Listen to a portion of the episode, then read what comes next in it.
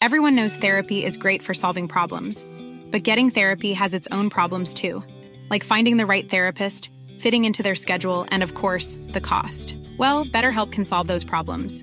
It's totally online and built around your schedule. It's surprisingly affordable too.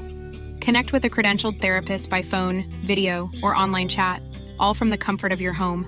Visit betterhelp.com to learn more and save 10% on your first month.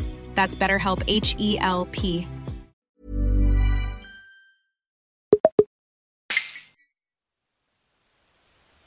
Cuando me muera, no quiero que me entierran, no quiero que me incineren, no quiero que le donen mi cuerpo a la ciencia.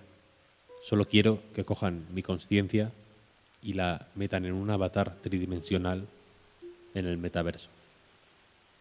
El detective Google será Víctor y Víctor será por fin solo el detective Google, por los siglos de los siglos. Podré ser un DJ en un club nocturno del metaverso. Podré bailar, podré volar. No podré, de momento, bailar claqué, aunque sé que legs are coming. Pero la cuestión es que seré para siempre. Nunca dejaré de ser. Allí va ser seis, son. Hola, soy Víctor Martínez. Bienvenidas y bienvenidos a un nuevo episodio de Detective Spooky, el podcast de Splendid sobre crímenes, tecnología y las misteriosas y terroríficas intersecciones que se producen entre esos dos temas. Hemos estado hablando en lo que llevamos de temporada, que no es mucho, pero ya son un par de episodios, sobre, en fin, las normas básicas del metaverso, ¿no? Las condiciones de posibilidad de, esta, de este nuevo paradigma de Internet.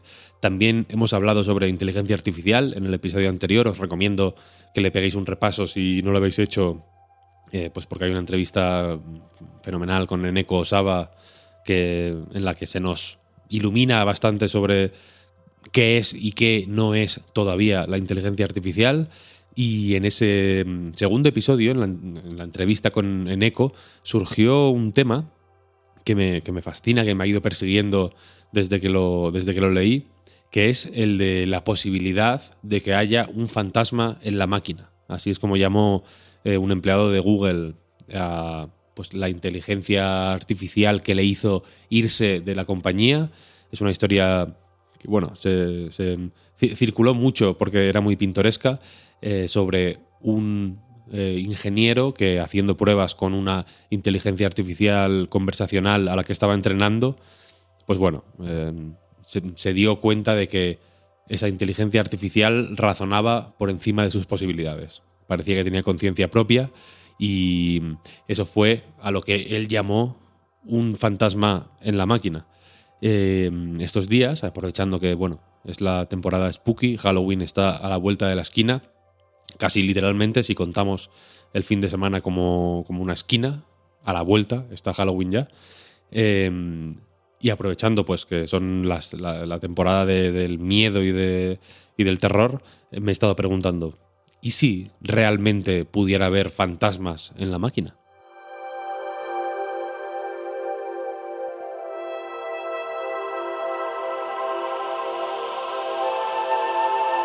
Seguro que habéis visto, y si no, os lo recomiendo, el episodio de Black Mirror eh, que va sobre una mujer que crea un doble virtual de su marido que acaba de fallecer recientemente para lidiar con su pérdida. En la serie, la mujer empieza hablando con su marido a través del teléfono, con una IA conversacional hecha a imagen y semejanza, digamos, del fallecido.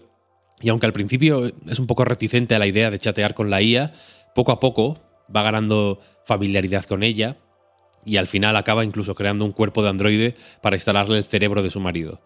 Sobre este capítulo, el creador de Black Mirror, Charlie Brooker, comentó que la idea le vino después de que un conocido suyo, un amigo, eh, falleciera y un día estaba en su teléfono, ¿no? Eh, haciendo espacio, básicamente, haciendo limpia de la agenda de contactos y encontró ahí el contacto de, este amigo que, que había fallecido. Cuando claro, pensó, voy a borrar este número de teléfono que quizá no tenga ya uso nunca. pero le, pareció una falta de respeto. Más adelante estaba Charlie Brooker mirando Twitter, él es muy fan de Twitter, eh, tiene un documental sobre los 10 mejores o los 10 eh, videojuegos que marcaron la historia y, pequeño spoiler, el número uno, eh, el, el, videojuego, en su opinión, más influyente de, o que más ha marcado la historia de la humanidad es Twitter, precisamente, que es una red social muy gamificada eso es otro tema para, otra, para otro podcast. Pero la cosa es que estaba Charlie Brooker mirando Twitter y empezó a pensar, a barajar la posibilidad de que la gente que aparecía en su timeline, la gente a la que veía tuitear y cuyos tweets estaba leyendo, estuviera muerta, de hecho, y que fuera una inteligencia artificial la que estuviera emulando la forma de hablar y de pensar de toda esa gente. Este episodio de Black Mirror se emitió en 2013, han pasado ya casi 10 años, pero la idea, esta idea de la tecnología como medium, ¿no? Como puente entre el mundo de los vivos y el de los muertos, ha seguido ahí, sobrevolando, eh, y, y, de hecho es más o menos popular y se me ocurren hasta canciones en las que se habla de esto. Hay una que me gusta mucho que se llama Picture Me Gone, de, un artista de Los Ángeles que se llama Ariel Pink, que va sobre un padre que habla con su hijo en la canción y le dice que ha subido a iCloud todas las fotos que tienen juntos para que puedas verme cuando haya muerto, dice en la canción.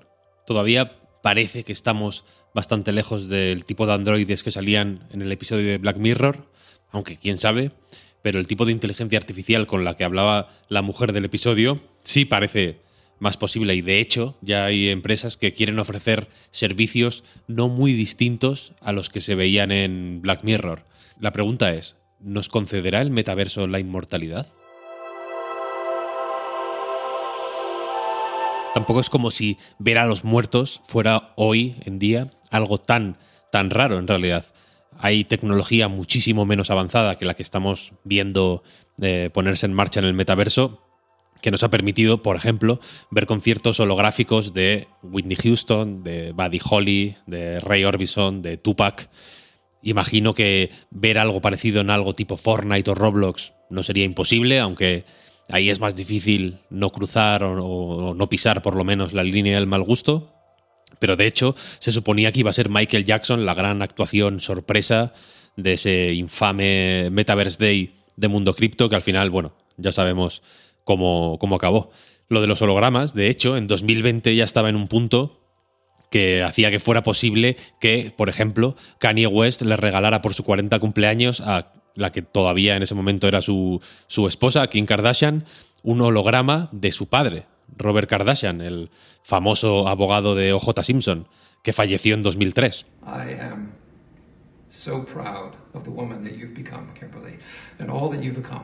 Este holograma es un deepfake que, bueno, en realidad sí que es eh, bastante convincente, yo creo, y que de nuevo no parece impensable que pudiera verse o que pudiera integrarse en un mundo virtual en vez de pues, ser una proyección en el mundo, en el mundo real. Kim Kardashian, de hecho, pareció emocionarse mucho con el regalo, que además de moverse y hasta bailar como lo hacía su padre, también hablaba con, la voz de su padre, ¿no? Este holograma le felicitó el cumpleaños y aprovechó para decirle que estaba casada con, abro comillas, el genio más, más, más, más, más grande del mundo entero, cierro comillas. Most genius Kanye West. Ese mismo año, unos meses antes, pero también en 2020, se emitió en Corea del Sur un documental que se titulaba Meeting You, mm, algo así como Encontrándome contigo, en el que se contaba la historia de una mujer que se reencontraba con su hija de siete años que había fallecido en 2017. Tuvo una enfermedad sanguínea que, bueno, desgraciadamente acabó con su vida en, apenas unas semanas después de, haber sido diagnosticado con esta, enfermedad. El equipo de producción de este documental dedicó meses a recolectar información sobre la niña, que se llamaba Nayeon, para vestir a la versión virtual que estaban haciendo con la ropa adecuada, ponerle los complementos que le gustarían a ella, por ejemplo, un bolsito de su serie de dibujos favorita, y por supuesto para crear eh, un modelo en 3D que, fuera tan parecido como, como, fuera posible. ¿no? Llegaron incluso a, dentro del mundo virtual en el que se produjo este encuentro, eh, preparar una comida virtual y, en el documental se puede ver cómo la madre eh, pues está delante de la niña mirando cómo come su comida favorita, que era sopa de algas y pastel de arroz.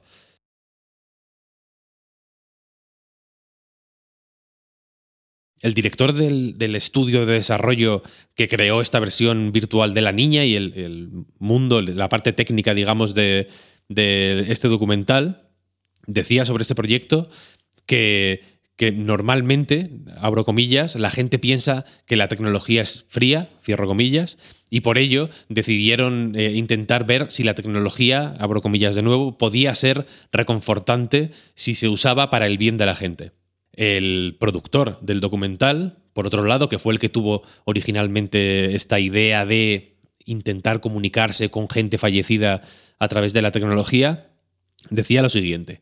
Una cosa que intenté no hacer fue añadir mis opiniones en el programa, porque si no, parecería un juego de ficción, decía. El resultado de este experimento no sabía si iba a ser, eh, en sus propias palabras, interesante o emotivo, pero quería o, le interesaba mucho que la voz que se escuchara en el documental, la voz que, eh, digamos, llevara adelante la historia que se cuenta en el documental, no fuera la suya propia, sino siempre la de la gente que estaba participando en el experimento. Este caso es interesante, a mi parecer, porque según eh, dice el director del, del proyecto, la madre no llegó a creerse del todo que la niña era su hija, siempre encontraba detallitos, diferencias en el comportamiento, en los movimientos, el tipo de detalles mínimos y, que parecen imposibles de percibir casi, ¿no? Pero que una madre o un padre eh, saben percibir. Pero la cosa es que estar cerca de su hija otra vez, aunque fuera en esta manera virtual, fue una experiencia claramente sobrecogedora para ella y de hecho en el documental se puede ver cómo ella llora y se emociona muchísimo al, interactuar de esta forma un poco fantasmagórica con su hija y según cuenta ella misma, al día siguiente sentía como si hubiera tenido un sueño bonito, en sus propias palabras.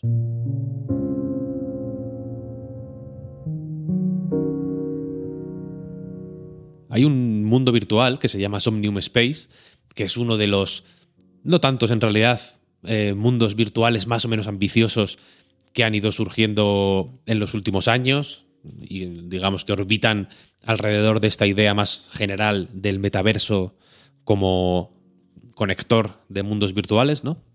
Pero la cosa es que en este Somnium Space, pues hay más o menos lo que se puede esperar de, uno de estos proyectos eh, de metaverso que tiene un enfoque muy Web3, ¿no?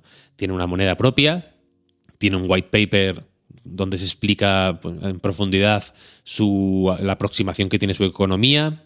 Se puede comprar, eh, se pueden comprar objetos eh, dentro del mundo virtual eh, de los que tienes propiedad a través de blockchain. puedes comprar también terrenos virtuales, ¿no? Puedes crear dentro de Somnium Space experiencias que luego puedes monetizar, creando, por ejemplo, yo que sé, atracciones por las que luego cobras una entrada, por ejemplo. Tiene una lista de, características, ¿no? De features, más o menos normal en uno de estos mundos virtuales, pero hay una que destaca, y no solo porque en vez de estar escrita en un color eh, azul eh, amable, ¿no? un azul clarito eh, como el resto, está escrita en un rojo muy potente, bien resaltada, ¿no? Esta feature en cuestión es vive para siempre, live forever, es lo que pone en la página de Somnium Space. Y según se lee ahí en, la lista de características de este mundo virtual, eh, esta característica en concreto es un modo de grabación automático de ti mismo en tu propiedad para un futuro análisis de IA que dé vida a tu avatar. Esta idea se le ocurrió al CEO de Somnium Space, Arthur Saikov, cuando hace cinco años eh, su padre fue diagnosticado eh, de un cáncer muy agresivo, que pocos años después eh, lo mató, de hecho, y pensar en el tiempo tan limitado que le quedaba con él, le dejó hecho polvo, Y la idea de que sus hijos, que todavía en ese momento eran muy pequeños, no fueran a tener recuerdos de su abuelo mientras iban creciendo, le hizo querer buscar alguna manera de que en el futuro pudieran hablar con él incluso después de muerto. Para conseguir esto, Somnium Space ofrece la opción de, de manera digamos, más o menos sigilosa, recopilar información sobre ti mientras estás en su mundo, mientras utilizas eh, el servicio, solo mientras estás en tu parcela, por otro lado, eh, hay limitaciones que quizá luego comentaremos, eh, y la cosa es que con esos datos, más adelante, cuando sea posible, se crearán duplicados virtuales que se moverán como tú, que hablarán con una voz como la tuya, y la idea es que cuando mueras, tu duplicado siga viviendo en Somnium Space, en la parcela de terreno virtual que habías comprado y que siga usando los objetos virtuales que tú usabas, de hecho, cuando estabas ahí. El programa habrá aprendido o memorizado suficientes cosas de ti como para que el duplicado pueda ser una recreación muy fiel, según esperan, tanto para la vista como para el oído. En el documental coreano del que hablaba antes, eh, hubo un equipo entero de producción que tuvo que movilizarse durante meses para conseguir la información suficiente como para hacer una recreación más o menos convincente de una niña. Y aún así algunas cosas como la voz tuvieron que eh, hacerla con grabaciones de actores infantiles, comprobando que tuvieran tonos de voz parecido y demás. Pero la cosa es que en Somnium Space, ese trabajo, que en el caso del documental hizo un equipo de producción, se hace solo automáticamente. En todo momento, mientras estás en tu terreno virtual, se graban tus movimientos, se graban tus gestos, se graba tu voz. Eh, en fin, una vez más, como suele pasar en estas cosas, la capacidad de recopilar información de manera masiva vuelve a estar, eh, me temo, en el centro de la conversación. Sobre eso habla en una entrevista para Vice el propio Saikov, de hecho, que comenta que utilizando la tecnología adecuada, la cantidad de datos que se pueden recopilar puede ser de 100 a 300 veces mayor que, la que se recopila ya con un smartphone. Habla de un estudio de la revista Nature en el que se dan los resultados de un experimento en el que algo más de 500 personas utilizaron durante 5 minutos nada más un casco de realidad virtual. El experimento lo podéis encontrar en la, en la revista Nature. Intentaré enlazarlo eh, en el canal de Telegram de Detective Google, si os parece. Y la cosa es que en estos cinco minutos de uso del casco de, realidad virtual, un HTC Vive eh, normal y corriente, eh, el programa que habían diseñado se las apañaba para poder reconocer, o sea, identificar a esas 500 personas con un 95% de probabilidades de acierto. Esto con tecnología actual y ya digo, eh, más o menos doméstica, como es un HTC Vive, ya es posible, pero la cosa es que Somnium Space está además invirtiendo en nuevas tecnologías y en compañías como Tesla Suit, que es una empresa que no tiene nada que ver con Elon Musk eh, y que desarrolla trajes ápticos que permiten ampliar la cantidad de cosas que se pueden sentir, digamos, en realidad virtual, transmitiendo señales eléctricas que se supone que son comparables con el tacto humano. Estos trajes, además, son eh, una oportunidad para recabar más datos del usuario, porque de hecho incluyen un escáner biométrico que, en palabras del propio Saikov en, la entrevista con Vice, pueden recopilar también información sobre los niveles cardíacos o de estrés del usuario. Comenta Saikov en el artículo de Vice que, abro comillas, si literalmente muero y tengo todos estos datos recopilados, la gente puede venir o mis hijos pueden venir y charlar con mi avatar, con mis movimientos, con mi voz, cierro comillas, y según comenta, su primer objetivo o digamos el punto en el que él y su equipo se conforman como primer paso es conseguir engañar, digamos, entre comillas, o convencer o, o, bueno, sí, engañar en realidad creo que no está mal dicho, eh, durante 10 minutos a una persona para que no sepa exactamente si eh, está hablando con una IA o no. A partir de ahí entiendo que se verán, se irán viendo, ¿no? Con cositas, respuestas raras, mm, detalles eh, un poco eh, extraños que quizá te hagan sospechar que estás hablando efectivamente con una inteligencia artificial. Pero ya digo, para Saikov, eh, conseguir durante 10 minutos eh, este, mantener esta incredulidad es suficiente de momento.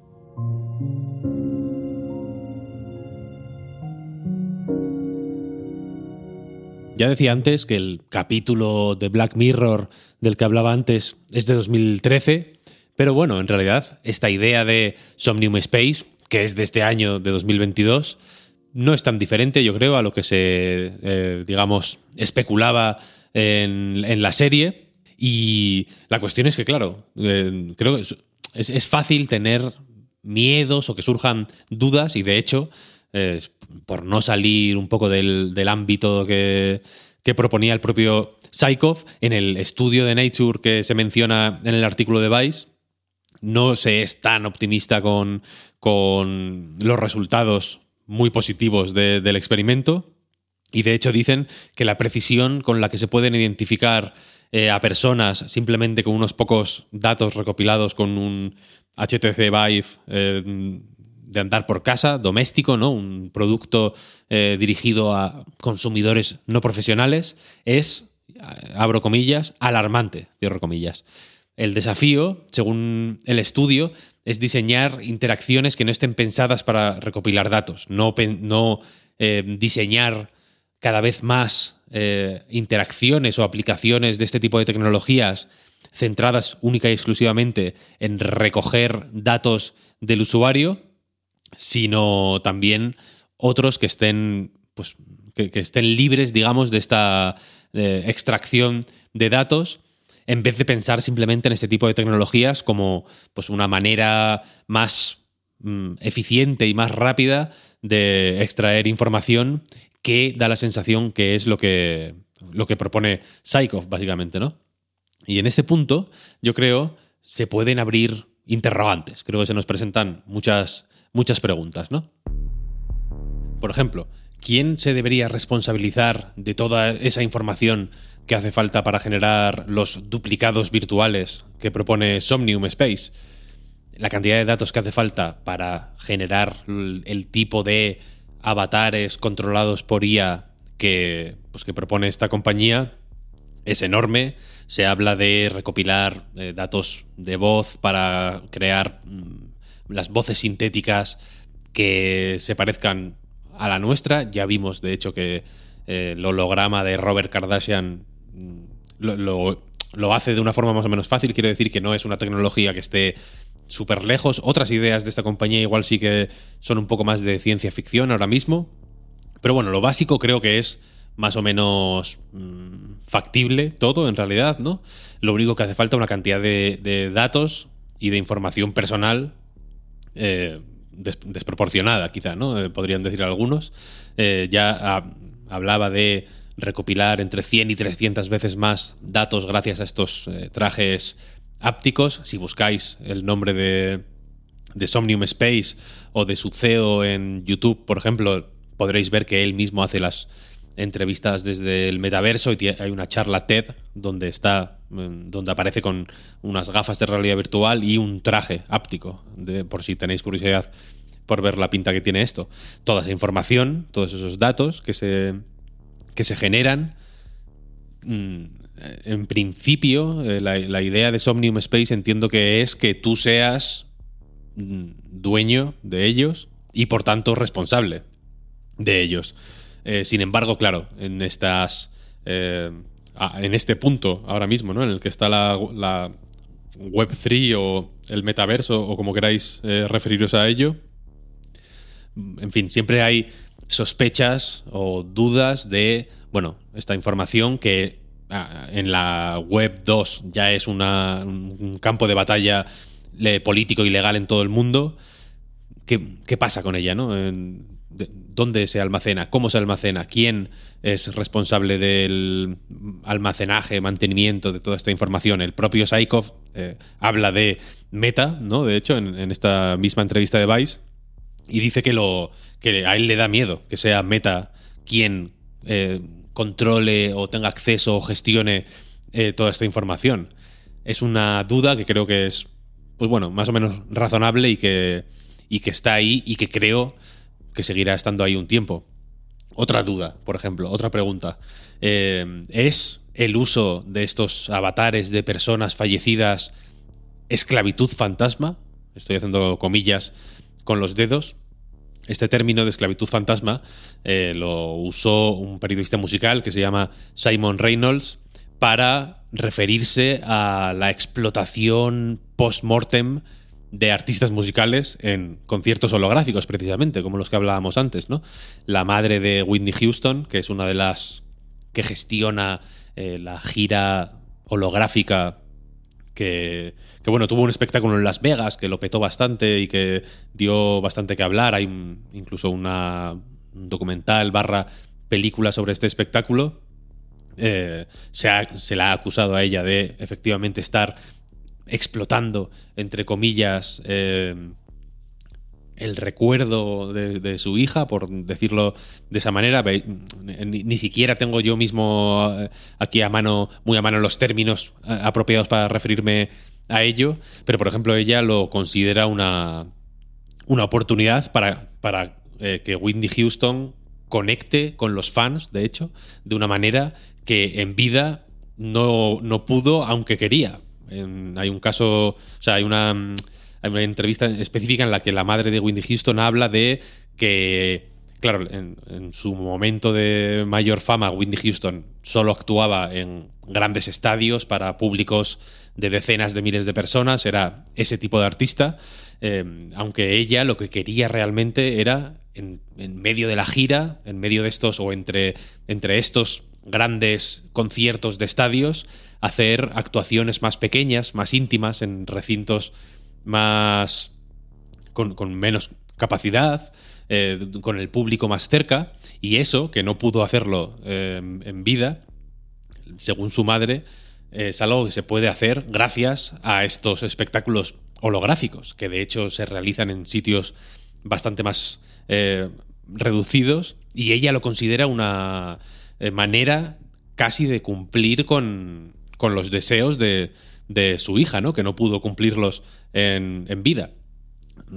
Este periodista Simon Reynolds considera este tipo de eh, explotaciones un tipo de esclavitud fantasma y de hecho este tema de eh, explotar la imagen eh, a través de pues avatares de realidad virtual o modelos tridimensionales es, un, es otro, gran, otro de los grandes temas ¿no? de, la, de, las nuevas tecnologías. Ha habido películas incluso sobre ello. Hay una muy buena de animación que se llama The Congress, que va sobre este, sobre este tema. Y hace poquito, de hecho, lo tuvimos más o menos cerca, porque Bruce Willis, sabéis que tiene una enfermedad degenerativa, está retirado de la actuación, ya no, ya no va a poder eh, hacer más películas. Eh, pero la cosa es que el año pasado para una campaña publicitaria, creó una versión 3D de sí mismo, este tipo de captura ¿no? 360 que genera un modelo tridimensional que se usa mucho en, cine, en videojuegos. Si, sois aficionados a los videojuegos, quizá conozcáis a Hideo Kojima, un director de videojuegos muy prestigioso, creador de, eh, por ejemplo, la serie Metal Gear Solid que para su último juego, Death Stranding, eh, pues básicamente escaneó en 3D a un montón a un montón de gente, ¿no? A Norman Reedus, por ejemplo, que es de hecho el protagonista del juego, a Mads Mikkelsen, a un montón de gente, a, Guillermo del Toro también aparece ahí. Eh, este, esta historia de Bruce Willis fue polémica porque eh, no se sabe muy bien de dónde surgió la noticia de que la compañía que, que hizo esta campaña publicitaria en 2021, que se llama Deep Cake, había comprado los derechos de explotación de la imagen de Bruce Willis. Esto luego se desmintió. La compañía, eh, los representantes de Bruce Willis aclararon que no se habían vendido los derechos a nadie. La compañía, esta Deep Cake, aclaró que tenían efectivamente esta, este, esta representación tridimensional de Bruce Willis, pero no para utilizarla eh, a su gusto, ¿no? Si, se quería utilizar, dependía en última instancia de Bruce Willis, pero la cosa es que ya está ahí. Es, una, es un tema que en cierto momento no tan lejano, ¿no? Eh, era pura ciencia ficción, pero ya estamos viendo eh, casos que, bueno, se acercan a lo muy tangible eh, de, posibles, de, ¿cómo decirlo?, de maneras de eh, esquivar la muerte de alguna manera y, y, seguir actuando después de una enfermedad degenerativa o incluso dejando volar la imaginación un poco, ¿no? Después de muerto, ¿no? Y luego, yendo, pues ya digo, aquí se trata un poco de especular y de dejar que la imaginación vuele. Eh, se nos, la, duda quizá más eh, que a mí más me llama la atención es, eh, claro, Somnium Space está apostando por un momento en el que la inteligencia artificial y este tipo de tecnologías de recreación de personas reales en mundos virtuales sea suficientemente avanzada como para que bueno, primero, primero durante 10 minutos y luego entiendo que durante media hora, una hora, un día y ad infinitum al final, como en el episodio de Black Mirror, eh, la versión virtual, tu duplicado, sea indistinguible de ti, ¿no? Que, se, que alguien pueda confundir a tu duplicado por ti mismo, ¿no? Entonces se me plantean aquí escenarios un poco macabros, pero bueno, estamos en Halloween o, en, los, en los alrededores de Halloween, así que se nos va a permitir eh, la osadía, como por ejemplo, ¿y si mueres y nadie se entera porque la gente está interactuando contigo en un mundo virtual, contigo o con una versión, al fin y al cabo, indistinguible de ti, ¿no? Controlada por una inteligencia artificial hecha a tu imagen y semejanza, ¿no? Eh, ¿Quién protege a tu avatar? en caso de que mientras tú no estás en ese espacio virtual, bien sea porque te has deslogueado o porque has fallecido, ¿quién evita que ese avatar eh, se degrade, sea agredido, sea violentado de alguna manera, ¿no? Es más, es más, hay un nuevo crimen ahí posible que es que alguien te asesine y se haga pasar por ti en el metaverso, haciendo, pues bueno, que, una, que esa inteligencia artificial que ha ido aprendiendo eh, poquito a poco de tus movimientos, de tus gestos, de tu manera de expresarte, de cómo hablas, del tono de tu voz, eh, todas esas cosas pueden hacer que alguien eh, encubra un asesinato utilizando un avatar de inteligencia artificial. Y hasta aquí el tercer episodio de Detective Google. Muchas gracias como siempre por escuchar, por apoyar. Recordad que si eh, ponéis cinco estrellitas ahí donde sea que escucháis vuestros podcasts, nos ayudáis a que los algoritmos nos quieran un poquito más. Y recordad también que Detective Google forma parte de Splendid, un nuevo club para fans de los podcasts, donde podéis suscribiros a este programa, pero también al club en general, para tener acceso a todo lo que se va publicando ahí, de, todo, contenidos extra de todos los programas, acceso a eh, las comunidades premium tanto de Detective Google como de La Clave o en Crisis, los otros programas que hay ahora mismo en el catálogo. Ahí hablamos sobre temas del metaverso, realidad virtual, inteligencias artificiales. Vamos peloteando un poco con todos estos temas que tienen mucha más miga de lo que parece. Espero que se esté viendo cómo pasito a pasito estoy llevando el programa hacia un lugar más o menos concreto. Si no se está notando, ya os lo digo yo, vaya, hay un gran plan detrás de todo esto.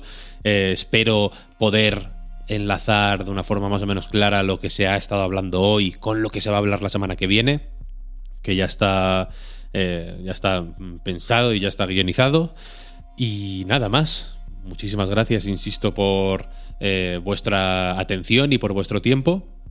Y nos escuchamos la semana que viene. Desde el metaverso se despide el detective Spooky.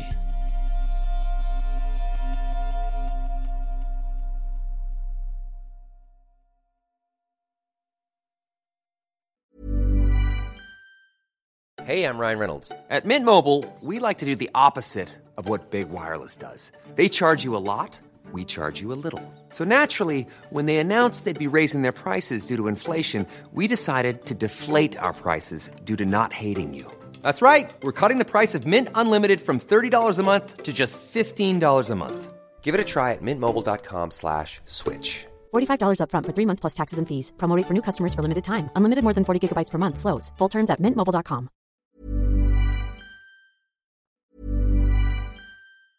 Even when we're on a budget, we still deserve nice things. Quince is a place to scoop up stunning high-end goods for 50 to 80% less than similar brands. They have buttery soft cashmere sweaters starting at $50, luxurious Italian leather bags, and so much more. Plus, Quince only works with factories that use safe, ethical, and responsible manufacturing. Get the high-end goods you'll love without the high price tag with Quince. Go to quince.com/style for free shipping and 365 day returns.